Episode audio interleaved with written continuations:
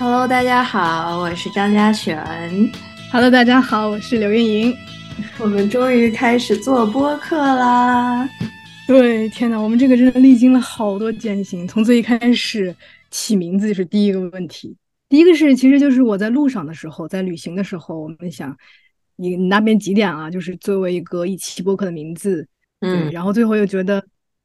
这可能是关于一个上路的事情。如果我们想把我们所有的聊天都记录下来的话，可能需要一个更加广泛的一个东西。所以就说，以我们平时视频的那个视角出发，就是现在视频嘛，然后我们想把这个当做名字。嗯，但是后来又其实太口语了。对，然后我就想了一个更口语的。对，更口语的名字，我们还想了，嘿，最近咋？因为我们。对，因为我们每次视频的时候，基本都会问这个问题：最近咋样啊？就是，就就算是一周视频一次，可能也都会问。所以我觉得把我们视频的第一句话作为一个名字，好像也蛮好。但是还是太口语了，所以就后来辗转很久，直到今天。对，快来快来，想出名字的你，说一说你到底是为什么想到这个这么棒的名字？是去年的时候，我们上课。有一门课，每次在啊一一堂课的时间里面，教授经常会让我们就放一个词在这个大屏幕上，就写的 pause，就是让我们在当下就这么暂停一下，然后去啊反观自己此刻的感受。然后，因为我觉得这个真的可以在那一瞬间让你感觉到自己可以去回归到内心的这个平和的状态。所以我觉得，在我们生活中，这样的一次随时提醒自己的一个暂停是挺重要的，尤其现在节奏这么快的生活。对，而且我觉得我们每次聊天其实就是停下来，然后互相聊一聊彼此的生活，然后交换一下观点，这种也是一种暂停。然后，所以我们就想把播客叫做“暂停一下”。就是在生活中，可能一周里暂停几十分钟，听我们聊聊天儿，就这种感觉。对，就是这个暂停，它同时也有一种在当下的那种感觉，因为就是我们可以，嗯，对，非常 mindful 在当下的这种你的感受啊，你的想法，而不是忙忙碌碌的在急着看接下来要做的事情，或者是回忆过去做的事情，我们只是。处在当下，所以对，这就是我们播客的名字，叫暂停一下。希望对在未来，这个播客也可以给听众们带来可以感受到慢下脚步的平和。对我们其实已经认识十二年了，我们对彼此应该是非常非常非常了解，但是听众可能不太了解。所以我们就介绍一下对方吧，而且是这种你介绍我，我介绍你，看看 对对方的了解有多少。要不你先来介绍介绍我？哦，行，想想啊，刘运莹，我们都是直呼其名的，基本上从初中的时候就直呼其名，所以我们就都叫对方张家小儿刘运莹。对，嗯，我们是对十二年前在初中的时候认识的。嗯，刘运莹是一个什么样的人呢？那我先从最最这个表层的来介绍一下吧。刘运莹现在在复旦大学读研究生，读什么专业呢？戏剧影视文学是吧？戏剧影视学，OK，戏戏剧影视学。然后呢，这是他研究生的第二年。但是在过去的半年里，刘云在这个冰岛交换，然后同时游历了欧洲的很多个国家啊。我们会有一期来这个专门讨论这个问题，但是先就这么提及一下，是一个游历了欧洲的独立女性。然后呢？然后我们这样往回推一下，然后刘云莹本科学的是这个电影方向的，既做过导演，也做过摄影，嗯，还做过啥？还有剪辑、特效什么，就全都尝吧，基本啊，各种电影行业的各种职位都尝试过。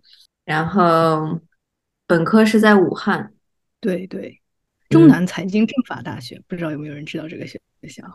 就是这个名字，我一直总记不住的一个名字。然后，哦，但我但我记得是房东的猫去过的学校，所以这个是我记得最明白的。嗯，对对对，房东的猫的主唱就是我们的直系师姐，她和我是一个学院的。嗯，对。然后太原人士，我们两个都是太原人。啊，这是一些基本信息。从我从我的这个角度来介绍，在这个深层介绍一下刘云莹，也剖开来，好难啊！因为我感觉刘云莹在我的这个生命中起到的这个角色，一直是这种有一种灵魂伴侣的感觉，就是我我可以我可以在你面前，就是展示我最没有安全感的我。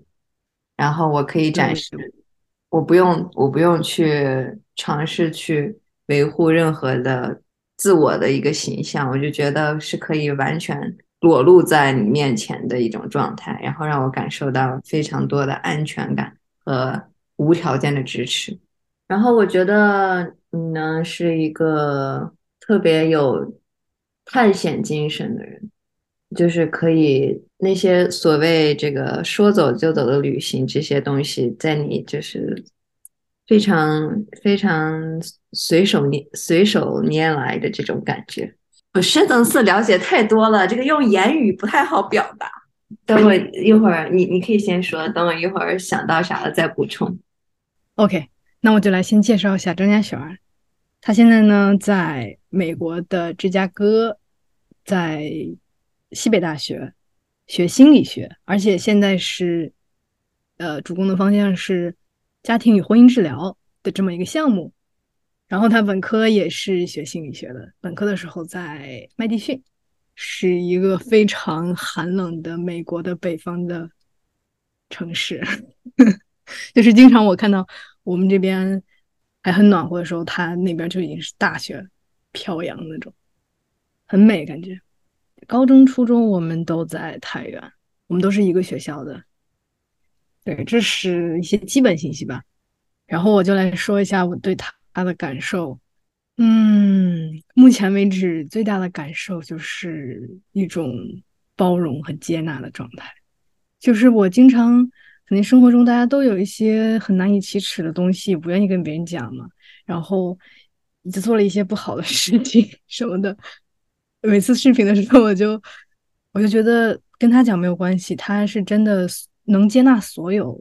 好像是你跟他讲的时候，反观自己的同时，好像又是一种倾诉和表达，就是非常包容。我就感觉在他面前，我想说什么都可以，他能接受我的一切。然后我觉得可能跟他，我不知道，可能是跟他这个专业有关。比如说他就是心态比较平和，各种。但是我觉得可能也不一定是跟专业有关吧，因为我。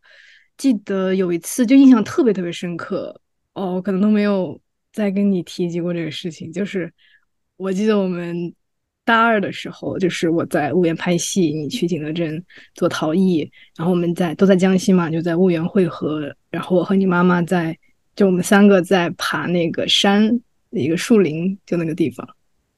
然后当时穿着你的拖鞋，你记不记得？我也不知道为什么我们要穿着拖鞋爬山。然后当时就正好那边有一个小溪流嘛，我们就进去玩儿。结果就我一抬脚，它那个溪流特别急，就把鞋给冲走了。然后想起来了，对你想起来了，对。然后那个正好还是一个悬崖瀑布类的，那个鞋就直接就被冲到悬崖，就是那个瀑布底下了。我们天呐，我当时就没有鞋了，可能。然后，但是我当时最紧张和害怕的倒不是说我就没鞋了，而是因为我穿的是你的拖鞋。然后我就特别害怕，我就把你的拖鞋丢了。然后，而且我记得你那个拖鞋还是非常非常好，质量特别好，非常昂贵的一个拖鞋。就是我觉得那个拖鞋也太好看了，天呐，质量也那么好，黑白相间，我觉得这拖鞋太美了，就见过最好的拖鞋。结果我把你的拖鞋给丢了。然后，但是我特别害怕嘛，我特别怕你可能也会觉得啊，你把我拖鞋丢了。但是没有嘛，我就记得让我特别感动的一个点就是。你完全没有这方面的任何的情绪、指责什么的，我们就是非常呃和平和的在想该怎么办，然后我们三个就去山下吧，可能去找那个瀑布的下游，然后去找那个拖鞋，最后还把它给打捞起来了。最后还真的找到那个拖鞋，你都不记得了。就是这个事情真的让我印象非常深，所以就是我们和人相处的时候，肯定会遇到各种困难嘛，经常是突发的事情，尤其是这时候，就是不同人可能有不同的反应。像我每次遇到这种事情的时候，我就会想到你，就是。呃，就就是那个时候，我觉得这种平和的心态会让我特别舒服。反正，反正我觉得这是你的一个很大的特点，就是接纳和包容。可能我不知道你是不是，这也是你学心理学一个很大的优势吧，或者是怎么样的？因为我觉得不是所有人他可能学这个专业就能具备这个东西，还是需要一些些的那种本身自己就具备的一种特质。所以我觉得，哎呀，这是我最最喜欢的，我和你相处这方面。哇！然后，没想到你还准备了一个这样的故事，你是现在想的，还是本来本来就准备好？我刚才拉屎的时候想的。我刚拉屎的时候，我不是想我要说我要介绍你，我要介绍你啥呀？我突然就觉得，然后然后然后这个故事就是突然一下就冒在我脑海里了，我觉得哇！而且我没有跟你讲过，说实话，我们这么多年也没有再往回追溯提起过这个事情。但是这个事情真的会一直在我很很重要的位置里，就是记忆的位置里存在。所以，嗯，我都完全，你提起之前，我都完全不记得有这件事情。不过你说起来，好像有那么一点点印象。天呐，你这印象必须得有啊！这么重要的记忆。关于一个拖鞋的故事，对对，然后嗯啊，其实你说我能闯什么的，其实我觉得我在我之前的印象里吧，你是就是非常有探索的那种欲望和精神，就是因为初初高中的时候、大学的时候，好像我的生活都很平淡，也没有什么别的探险的这种元因元素在。但是我记得你会非常有活力的去去各个地方，然后见各种事，见各种人，觉得至少对于那个时候的我来说，是一个非常非常向往的一个状态和一个就是觉得特别棒的一种精神和品质，也是不是那种能够嗯局限在某一个地方，就是一直。按部就班的，然后做一些很呃，就是流程化的东西，就也是希望有一种更加丰富多彩的一种经历，一种探险的感觉。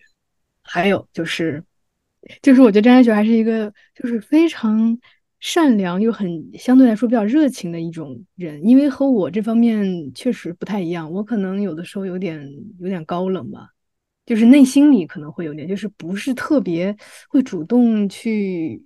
约一个人，或者是给人打视频，或者什么样的。而且这个事情其实能够追溯到我们刚刚认识的时候。你记不记得我们刚刚认识的时候？现在想起来特别搞笑，就是中间我们中间还有一个同学，我们中我们两个人基本是同桌吧，中间还有一个同学。然后当时下了课，你就跟我说：“你今天下课要不要去我家？” 就这种，我当时说实话是有点震惊的。就是你特别热情，特别可爱，然后你就特别期待的用你那个大眼睛水灵灵的看着我。今天晚上下了课要不要去我家玩？然后我我觉得没有啊。当时当时我邀请你是因为是你当时先 reach out to 我的。然后是我当时站在那个书报亭前，然后你我在那看柯南，我印象深刻。然后你就突然从我背后跑过来拍了我一下，然后跟我说了个嗨。然后当时我说哇，这小姑娘好热情啊。然后然后当时我觉得从那一刻开始，我觉得我就把你看作我的朋友。你说作为一个十二岁的小姑娘，我觉得当一个人。当另一个小姑娘那么热情的跟你打了个招呼之后，当时我我就是觉得啊，OK，刘云是我的朋友，然后让要邀请刘云来我家，就这样开始了。啊，不过在我感受里，可能我是就是从来没有想过要邀请你，但是我觉得你就是非常热情，非常，反正我当时真觉得你非常热情。然后我当时从来都没有想过要邀请我，话说的。不是，这不是说不邀请你，是我我的这这个方式里就没有这么一个环节，就是没有这个想法。就我们初中毕业到高中到本科，好像很多时候都是我觉得是你主动更多一点，因为我觉得我真的特别感谢你这个事情，我可能也没跟你讲过，我特别感谢你你的主动。虽然你可能没有觉得你很主动吧，但是就是我们初高中的时候也在想嘛，如果我们就是分开的话，会不会这个友谊就会淡一点？我其实会有这个担心。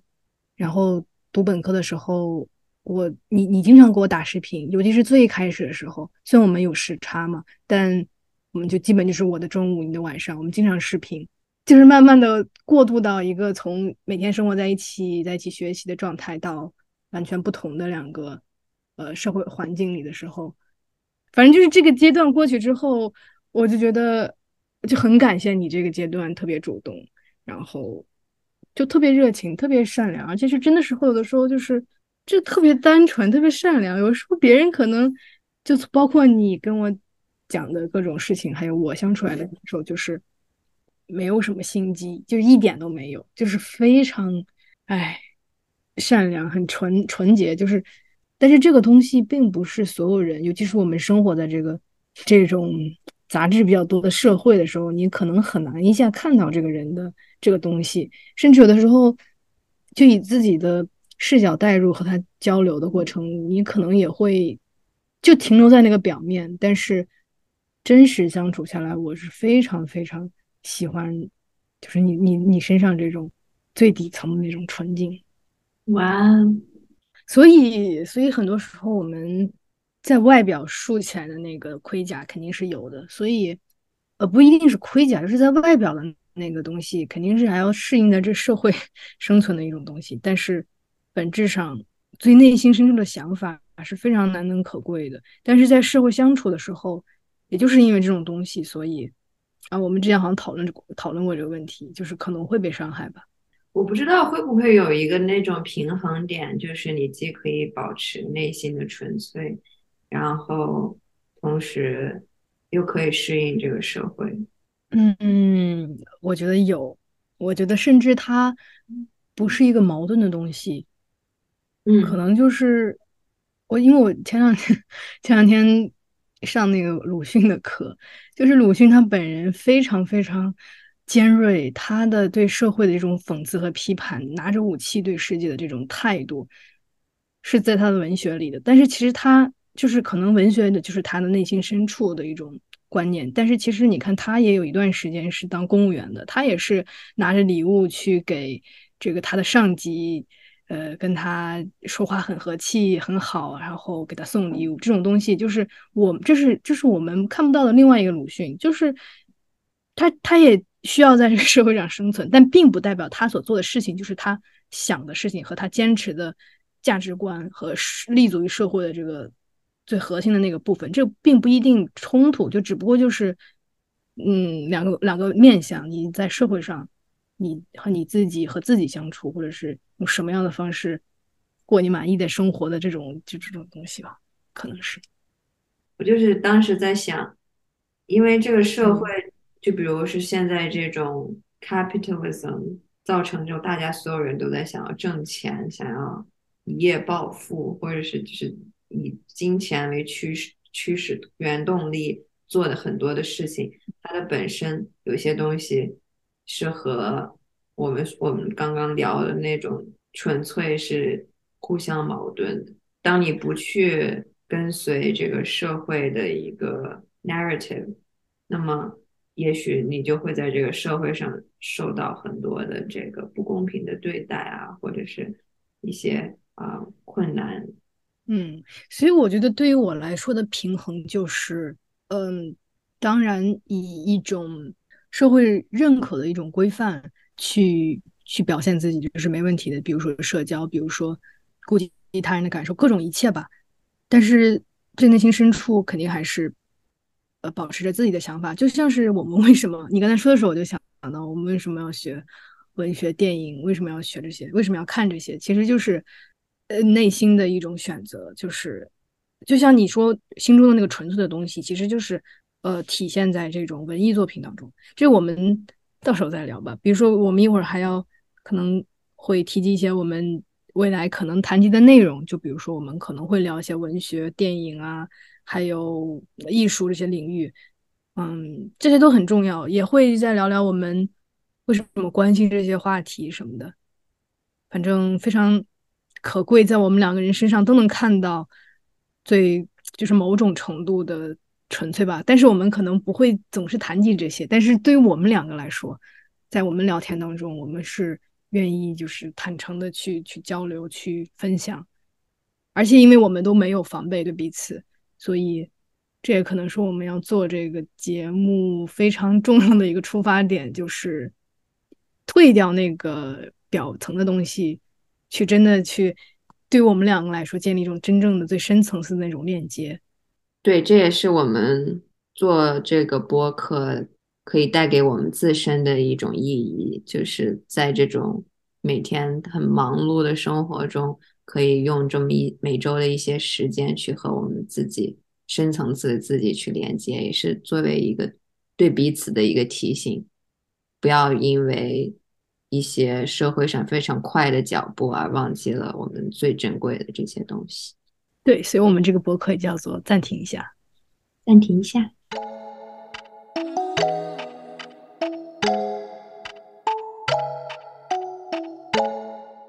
对，其实我们真的是十二年，经常有这种谈话，然后我们觉得就是非常可贵，而且是代表了一个我们成长的一个，真的，我就是我们一直在成长，然后每一次聊聊聊，你都能感受到对方的变化，还有我们对方对彼此的影响，然后就觉得这个事情如果被记录下来的话，一方面也是对我们两个的一种成长的记录吧。嗯，可能可能十二年之后，对我们再回来看，可能觉得哦，你当时，我们当时是这样的观点。有的时候甚至就是我们这个年龄可能是比较理想化或者是纯粹的，将来谁知道呢？万一就 可能偏离了初心，或者是有什么更好的成长都不一定。也许未来十二年回来看我们现在说的话，可能觉得很很自大，或者是很很这个对装逼之类的。也有可能，对，也许也许在未来可以变得，I don't know，有更另一种感受吧。但是这是对我们此此时此刻的一个记录。对对，哇，这个要是谈到记录这个事情，就更多可以说的了。我觉得真的还是很有必要。就像我们为什么要拍电影，为什么要写写作，就是一样的道理，就是或者说为什么要绘画，可能。可能有很多别的方面，但是很很重要的一个东西就是凝固时间的那种东西，因为记忆它真的容易被消散，尤其是当你成长之后，新的东西就涌现，完全覆盖掉了你旧的那种感受，所以能把它记录下来，然后也是一种学习成长，分享给大家，我觉得真是一件蛮有意义的事情，所以我们就对非常开心。这让我想到当时土耳其的那个纯真博物馆里面。然后哦，你去了，今天去那个纯人博物馆了啊？对啊，我你居然不知道？就是我我看了那个小说，然后去了那个博物馆，然后就让我想对他啊，那个作者我忘了他的名字了。他在墙上写的一句话是，好像是亚里士多德的一句话还是什么？他就是讲时间，他当时就用了一句话，就是时间。就是一个一个非常重要的瞬间而组成的，它不是一条完就是连续的线，而是一个一个的瞬间组成的，一个一个的记忆组成的这个时间。所以我觉得这也是记录的一个意义吧。对，哇，你这么说的话，就让我想起来前两天我在课上听到那个，但是这个可能本来是可以之后再聊，不过没关系，我们。现在既然提到了，我们聊一聊也挺好的。对，就是前两天我上我们学校中文系有一个老师叫梁永安老师吧，他的课，嗯，然后他就提到我们为什么要读小说，为什么要读文学，为什么要看电影，就是因为可能就是一种选择，就是我们生活中可能平平呃碌碌，一生可能有效的时间也就那么一段一十几年吧，大部分时间都是按部就班或者是碌碌无为的过。但是电影和文学，它就是一种选择，就是什么是我们生活中最尖锐的对立，最最有冲突性的那个地方，把它给描述出来，就是生活里最根本的或者是最最有张力的一个地方。然后把它高度的集中起来。你像去看电影的时候，在电影院关了灯，然后四边一黑，你就什么都看不到，你的所有的意识就是集中在那个点上，然后意识就在其中震荡啊什么的。尤其是那种很深刻的电影，你就是才能你看完那个东西，你才会感到天哪，原来我的生活是这么的涣散，就是这么缺乏张力。我们需要被激活的东西太多了。所以说，就你刚才说的时间是它不是一条线，它是一个点一个点的。你怎么能够？把这些点聚集起来，变成一个有价值的文学作品、电影作品，然后展现出来，这是很有意义的事情。你像我们就两个人聚在这儿，集中讨论一个东西，其实也是逼迫我们去重新整理这种重组这个事件，然后把它记下来。因为我们不可能呃聊，我们毕竟要聊，还是要聊一些比较可聊的东西，所以这个可聊性也是我们生生活中嗯。比较有张力、比较凝聚的那个东西，把它聚集在一起做成一期播客，也蛮有意义。就我可能我们一周的想法很多很多很多，然后我们抽一个时间点，哎，我们聊一聊我们这一周最重要的想法，凝结在一起做成这个音频，觉得非常好的一件事情。嗯，而且我也觉得，就是我们俩之间的这个化学反应，就是可以帮助对方，就是感觉激发你。觉得认你认为真的对你很重要的那些想法、感受啊、情绪什么的，所以啊，可能我自己一个人坐在这儿，我也说不出来啥东西。但是我觉得，就是我们这样一来一回、一来一回，让我能回想起那些对我重要的东西。是的，是的。关于这个其他的领域的话，我们可以一会儿再继续深入的聊。刚才其实就是大概说了一下，就是我们各自眼中的对方。对，然后其实我们两个的故事真的是非常多。为什么我们会有刚才那种？听起来，听起来，我我没那么多故事，我是一个没有故事的人。不是不是，我是说我们两个之间的故事。啊啊，对，对对对对对，啊，我们俩之间的故事很多。That's true。对对对，因为我我们在一起就是认识的已经十二年了嘛，我觉得。刚才我们说要做这一期的时候，还在回想，就是初中、高中一直走来，一路走来，我们这个变化还有彼此的影响都非常多。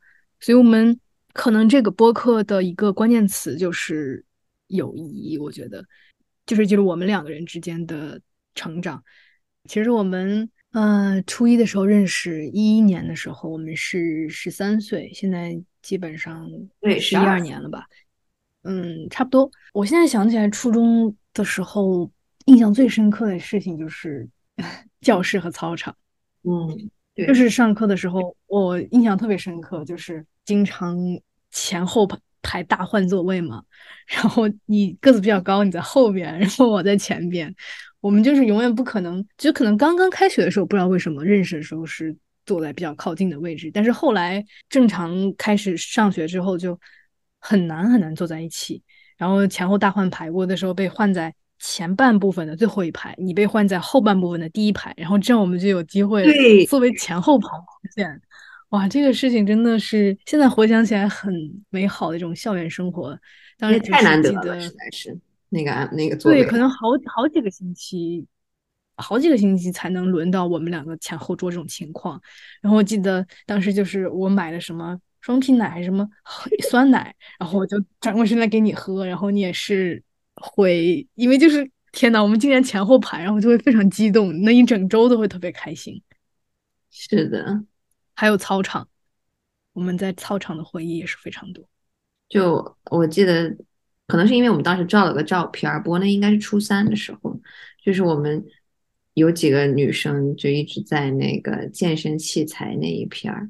然后你借给了我一件衣服，我穿的是那个粉粉色的，哎，是粉色的对夹克，你穿蓝色的夹克，然后咱们还在那照相来着。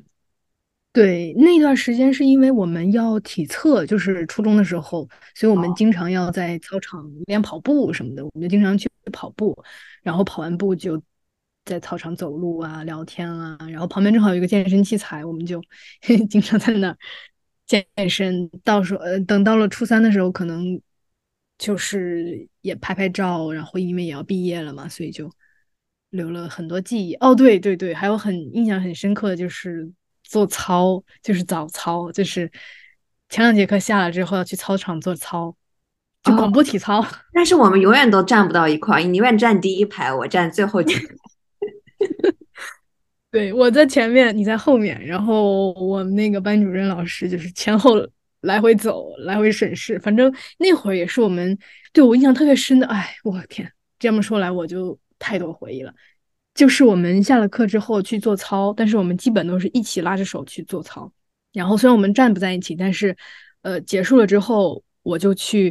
就是你会在后面等我，然后我往后走就碰到你，我们会一起走，一一起回教室。然后就记得那会儿总是就是人特别多，人来人往那种。然后我们就是反正在人堆里就在说，哇，我们好喜欢这种现在的生活。然后之后的话，我们都不可能不能在一起做操了。我记得特别深刻，我不知道你有没有印象？有有印象，有印象。我们对人群里，然后哎。你你教我，你教我唱那个陈粒的那个《奇妙能力歌》，是是初中还是高中啊？那个应该是高中，但是我们初中我教你唱的是那个，我们终究会牵手旅行。对，我们终究会牵手旅行。我们最后确实一起去旅行了，之后还会有更多的旅行。对啊，你这么说，就是我们当时学校往家走。的时候会经过一个十字路口，然后我们就是经常站在那儿。那会儿那个地方还有一个就是便利店，然后现在都已经拆了，整个都已经变了。整个初中现在回去看已经变了特别多，但那个时候没有现在这么豪华，就是非常朴素一个便利店。然后我们经常在便利店前那个红绿灯那儿等红绿灯，然后告别。然后那个时候就会从学校大门口走到那个红绿灯的这条路上，然后我们就还会在唱，我们终究会牵手旅行啊，或者是对那会儿刘云呃不是那会儿刘云一直唱歌都特别好，唱歌太好听，永远都是我的这个声乐老师，所以我感觉我喜欢音乐也是从那会儿开始的。我初中之前可能就是因为小时候被逼迫学钢琴，那时候我对音乐。为数不多的接触就是一些古典乐，然后我觉得是从初中开始，然后有你带着我，我开始去听啊民谣啊，去听各种歌儿，从那会儿开始。你这么说来的话，我突然想到，我那会儿和你的状态就是完全不一样。我那会儿就是非常小混混一样，就不学习，就是就学习特别差，基本就是班里倒数几名吧。然后你你当时还挺乖的，在班里也是，乖乖。在我对，尤其是在我在我印象里，你就是学习非常好那种。那会儿我就真的不学习，然后每天的想法也都是在怎么玩啊，就是唱歌，就这种乱七八糟的事儿上。可能现在就现在 反差还挺大的，唱歌，然后谈恋爱就算了，没有谈恋爱。因为我记得你这么说的话。你说，如果说音乐是我对你的启蒙的话，那学习还是你对我的启蒙。初初三的时候，我记得我是什么时候开始想学习呢？就是初三的时候，好像是不是初三？应该是初三的时候，突然有一瞬间，你你就是你来我家学习，你来我家我们一起写作业，然后突然有一瞬间，我就觉得，那不会好好学习吧？然后 就是那么一你随便一个想法，对，就是那么一瞬间，但那一瞬间是来自于。你很认真的在学习，就是有时候很神奇了，你也你也没法去知道那个具体的原因，但是就是那么一瞬间，我就开始想学习，然后我高中的时候才比较认真这种。但是说实话，初中的时候，因为我学习很不好嘛，其实虽然我也可能不是特别在意，但是多多少少嘛，在在那个那个等级下，就是在初中班里所形成的某种氛围下。可能还是会多多少少没有对我影响，还对我影响氛围不太健康的氛围。说实话，对，就是大家都特别特别，反正就是所有的事情应该可能都是学习吧。然后要来批判一下这个中国教育系统，算了，反正就对我个人的影响吧，因为对我个人影响真的非常大。因为那个时候对我造成的可能不自信的那种感觉是非常强烈的，就包括我那天还跟你讲。就是我现在偶尔提起来这个事情，还会红了眼眶。这种有时候我自己太正常了，因为那会儿唯一的对一个人完整的一个评价标准就是你学习好不好，就是你在全年级排多少名，你其他的一切都变得不重要，那是你唯一一个作为一个人唯一的尊严。所以在对于一个十几岁的小孩儿，压力太大了，实在是，而且就是非常畸形。对你这么说，我其实就还是在我心里很感谢当时你愿意跟我玩，因为我虽然你可能没有觉得说怎么样，但是你就说从我来说，我觉得我成绩很差，大家好像都很在意成绩，那没有人想跟我玩呀。但是但是我们都非常关系都非常好，然后我也觉得自己是有一种存在感。存在感很重要的来源就是就是我有你这个朋友，那可能我我这个带给了你这个学习方面的动力，你带给了我学习以外一切的人生。天呐，是不是说的很好？对，对，这就是我们初中吧，初中还相对算是一个比较单纯。嗯的一个阶段，但是我突然还想到那个学校里那个糖酒，那那个那个糖酒啊，我刚刚也想到了茄包，对，那个茄包，经常去操场回来会买一个钱包，还有那个那个呃关东煮，对对对，还得还有还有叔叔，对叔叔，我们当时三个人关系特别好，嗨叔叔，如果你在听的话，我们想你，叔叔你在吗？想你了。当时我们三个人记不记得？我们三个人一起去看《小时代》，后来不是非常非常 cheesy 的那个话，还说陪你看《小时代一》的人，二的时候还在你身旁吗？但是二的时候我们没有一起看，真的吗？嗯，好像是我忘了记得了。嗯，但是我就记得我们三个经常去柳巷看电影。啊，对对对对对，经常尤其是有一些小考之后，然后我们就会一起走到柳巷。然后去看电影，或者是逛街什么的。嗯，柳巷，一个充满故事的地方。好，下一段。嗯，你知道吗？现在的柳巷和现在的学校附近，还有你之前住的那个小巷子，都已经变了。嗯，都已经，因为我现在家还是在那个附近，所以我现在包括到现在，我回去看，还是会经常路过那个地方。能够感受到一种变迁，尤其是解放路那个路，整个修工了五年，就是在我们本科到研究生研研一的时候，五年它都在修路，现在刚刚完工，然后整个变得特别现代化，就和我们之前不太一样。所以，那五年是因为修地铁，对，修地铁，然后修路，商场什么的也变了很多。但是还有一个地方没变，就是那个随，就是那个什么园来着，那个文变文具店啊，那个文具店还在。对，那文具店还在，我们的积分还在不在了？我特别好奇，我特别想知道我的那个积分儿，因为我们两个当时经常去那个文具店，每次都是哎，你用我的积分，你用我的积分，然后这样的话，我们积分一多就可以换兑换东西嘛，攒了超多积分，也没有换到。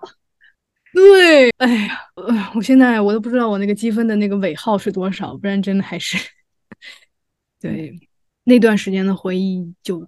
就是作为我们的记忆珍藏在了岁月里。那会儿是真的很单纯，就是每天除了大家在一起瞎乐。嗯，而且这么说来，我现在关系好的朋友都在初中。其实现在让我说高中有什么特别特别好的，到现在还是在非常密切联系的，没有特别多，很少。就算是高中。经常来往的朋友也都是初中的朋友，虽然我说初中对我造成了一些很很大的呃心理的创伤，但是也给我带来了很多美好的记忆和友谊。我是所以对初中的感情是所有阶段里最复杂的，而且它是真的是形成自我感，就是成长过程中最重要的这个部分。你想，你想咱们那些朋友，就我那些朋友关系最好的，现在都是初中朋友，对对，初中的感情还是蛮复杂的，就是既爱。然后又有点儿，也不能说恨，就是有点阴影，但又很爱。对，然后高中的时候我们还是在一个高中，只不过就是不在一个班了。所以那会儿基本就是什么周末呀，我们就会一起约在学校自习。我有时候还去你班里，然后或者你来我，或者我们一起去哪儿。但是我我印象中，我们高中的时候就你特别忙，一直你一直都特别忙。然后你一直都有各种各各种各样的朋友，然后每次我想跟你在一块儿的时候，你都拒绝我。我有一个这个真的吗？嗯，哇，我都不知道你这个印象，有可能是因为那个体制下，就是我们要高考，有很多的题，有很多的课要上什么的，可能是相对来说，嗯，确实我们的生活节奏不太一样。我高中的时候，因为在准备出国的事情，所以也经常不在学校。到后两年，然后我们学的东西也不一样。对，也因为你经常不在学校，经常就是在就全国吧各地跑。我记得当时我有一个非常大的印象，就是我每次给你打电话的时候，我都说你现在在哪儿？然后你知道吗？你有时候就跟我说啊，我现在在天津的某个天台上看什么风景，然后我现在在西藏的哪个青旅跟小哥聊天。哎，我现在在那个。就是我记得你特别丰富那个时间，因为我要高考那个特别最压抑的一段时间，然后你是在申请学校，然后各种去学习去，呃，积累一些经验。嗯嗯，当时是确实一直在跑，去各个地方考试也有，然后申请完学校我就去各个地方玩儿。对，但是还是有一个记忆，就是我们在我在你班里学习。我们还在黑板上写什么歌词什么的，嗯，好像是有那么一点模糊的印象。哦哦对哦对，那会儿我们就是在高中部，已经不是在我们初中的那个地方了嘛。然后，然后你我哦，对我中午还会去你家睡觉，有的时候我们在那个地方分开的时候，还会呃，就是要分开了，但是就是站在那儿要说好久的话，然后才拜拜，然后我们才 确实。然后我还有一个印象特别深刻的，应该是高一的时候吧。高一的时候运动会是我第一次参加那个呃一千五一千五的那个长跑比赛。然后当时你在那个一直一直陪着我在那，我跑一千五，好像你一直都在操场中央就跟着我，然后给我加油。你记不记得？哦，嗯，有一点印象。嗯，对。当时好像，当时好像我不知道是干啥，可能还因为这件事情写了一个小作文，还是怎么的。反正我就记得当时很感动。嗯，怎么感觉高中的记忆有一些模糊？高中就是对于我来说，真的是一个非常空白了一段时间。就不论是对于我们两个友谊来说，还是各方面，因为它基本就是让你完全沉浸，尤其是对于我来说，沉浸在那个。考试当中，那个做题，那个上课中，回想起来就只有那个画面，大部分都是充斥着那种感觉，就蛮压抑的。就要高考嘛，啊对，然后我高中的时候还艺考，因为我我想走电影方面的专业，那我就去参加了一个艺考。所以当时到高三的时候，有的时候去北京啊、上海啊，没有来上海，反正就是不在学校，有一段时间考试，嗯。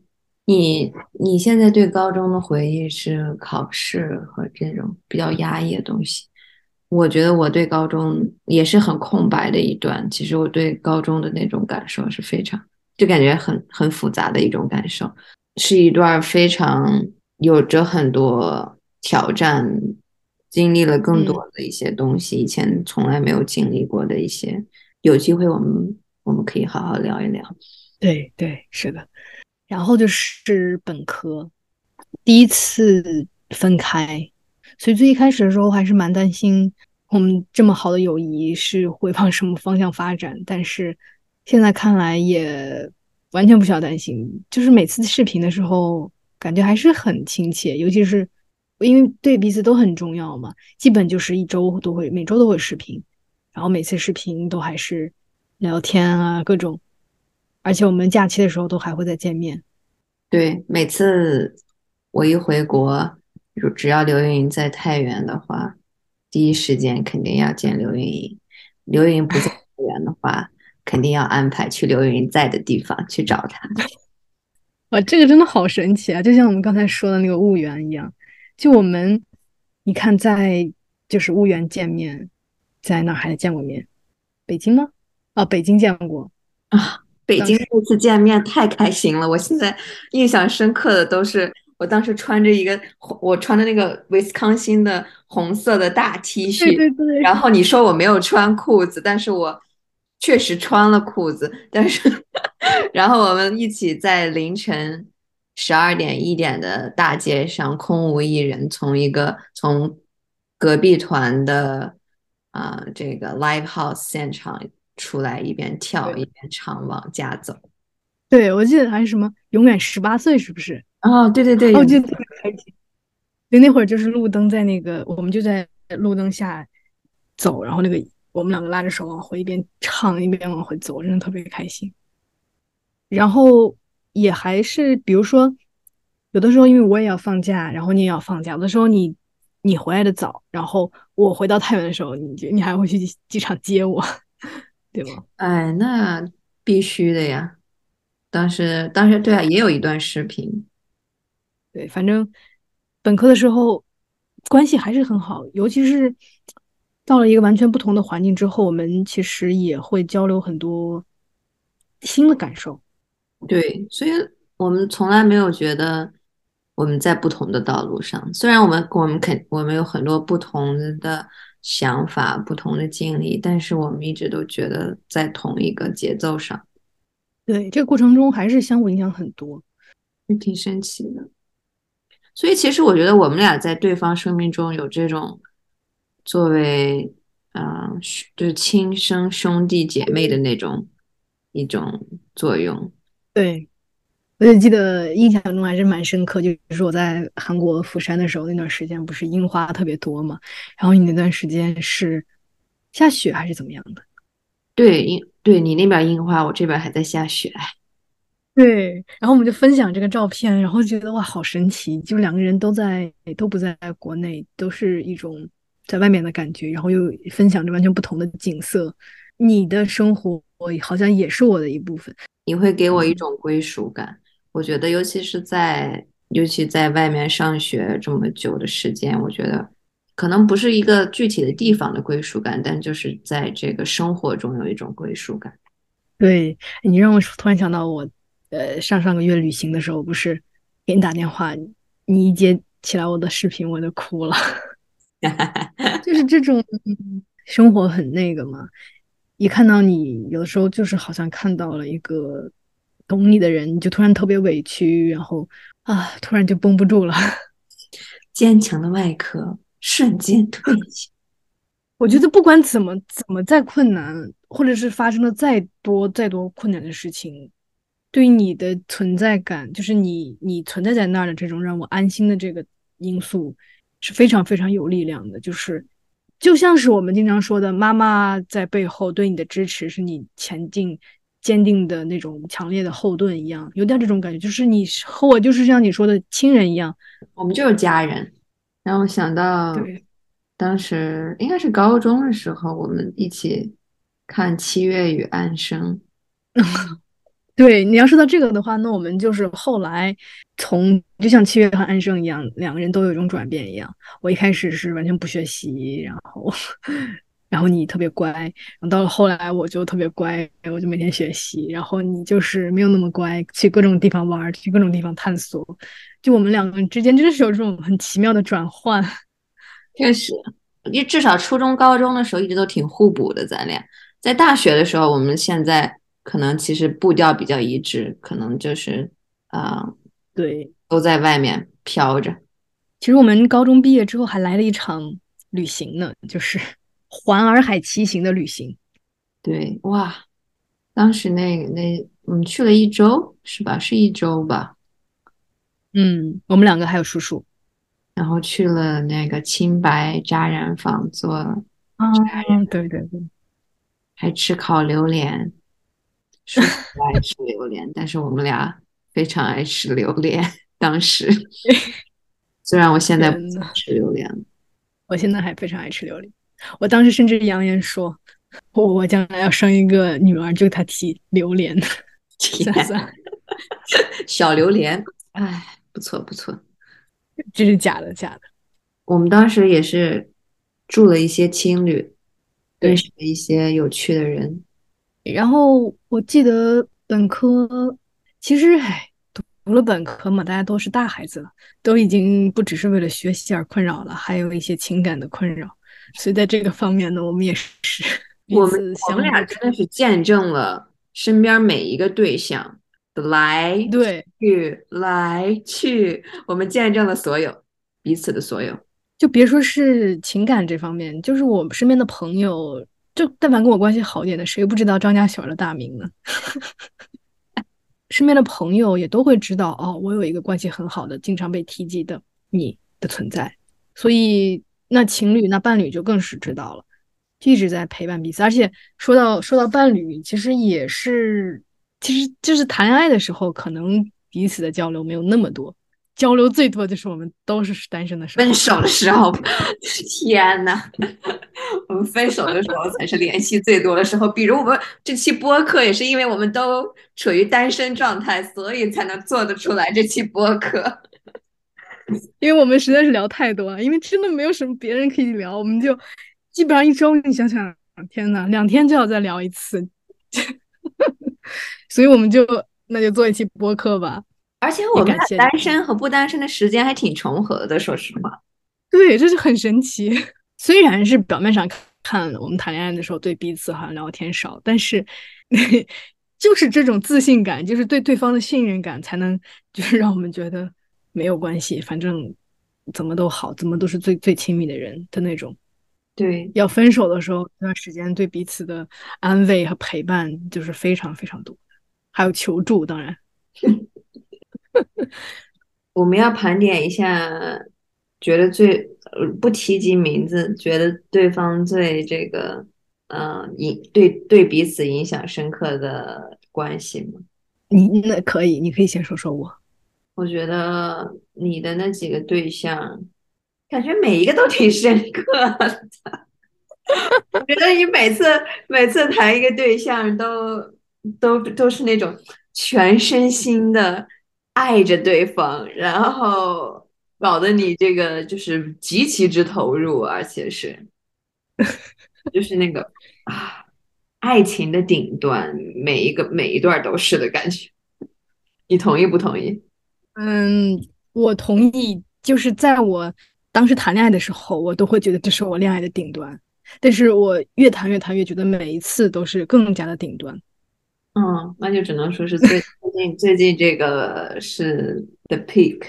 对，我也发现我在亲密关系里就是会属于那种体验感会要非常非常高的那种，就是峰值体验那种很多。但是同时，当然负面影响就是会受此影响比较多，有时候也会有时候也会很痛苦嘛。就是你体会到的幸福是多么的深厚，你体会到的痛苦就是多么的沉重，就是那种感觉。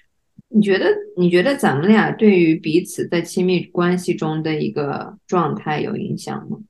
我觉得你最长久稳定的肯定就是最最近刚分手的这个嘛。你没有刚分手一年多了还刚分手。我这个是因为我之前关系之前的亲密关系对于我的一些影响，造成了我后来的一些选择。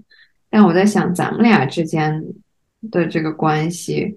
有没有影响到彼此在亲密关系中的一种，嗯，表就是怎么说呢？一种状态，或者是寻找伴侣的一种特质之类之类的。我觉得多多少少会有，但是可能现在还没有想，没有没有看清。因为我觉得咱们，你是我第一，咱咱们这也这种友情也算是一种很亲密的关系。然后我觉得，在这个成长过程中，咱们俩之间的这种状态，其实是对于亲密关系的一个最初的体验和一个最长久的体验。因为就是所谓你的原生家庭对你的亲密关系是肯定有影响的。既然我们俩对在彼此生活中有这么多这么大的角色的扮演，我觉得多多少少会有一些影响，只是我们现在还没有发现而已。对，之后慢慢探索。嗯，对，就是因为想到研究生，所以会想到我们刚才为什么要说这个亲密关系、彼此伴侣？因为研究生的时候，好像好多时候我们都在就是恋爱然后我们现在就是到研究生也没多久吧，一年多还没有结束。可能对我印象最深的就是我当时封校在学校，然后你对我的慰问，然后是让我感觉到特别温暖的一个事情。慰问国家总理来了，我不是，就是我记得你当时说最近怎么样，心情有没有好一点，然后有水果吃吗？就是那种人类生存最基本的那些需求，你这样问出来之后，我就会觉得特别有冲击力。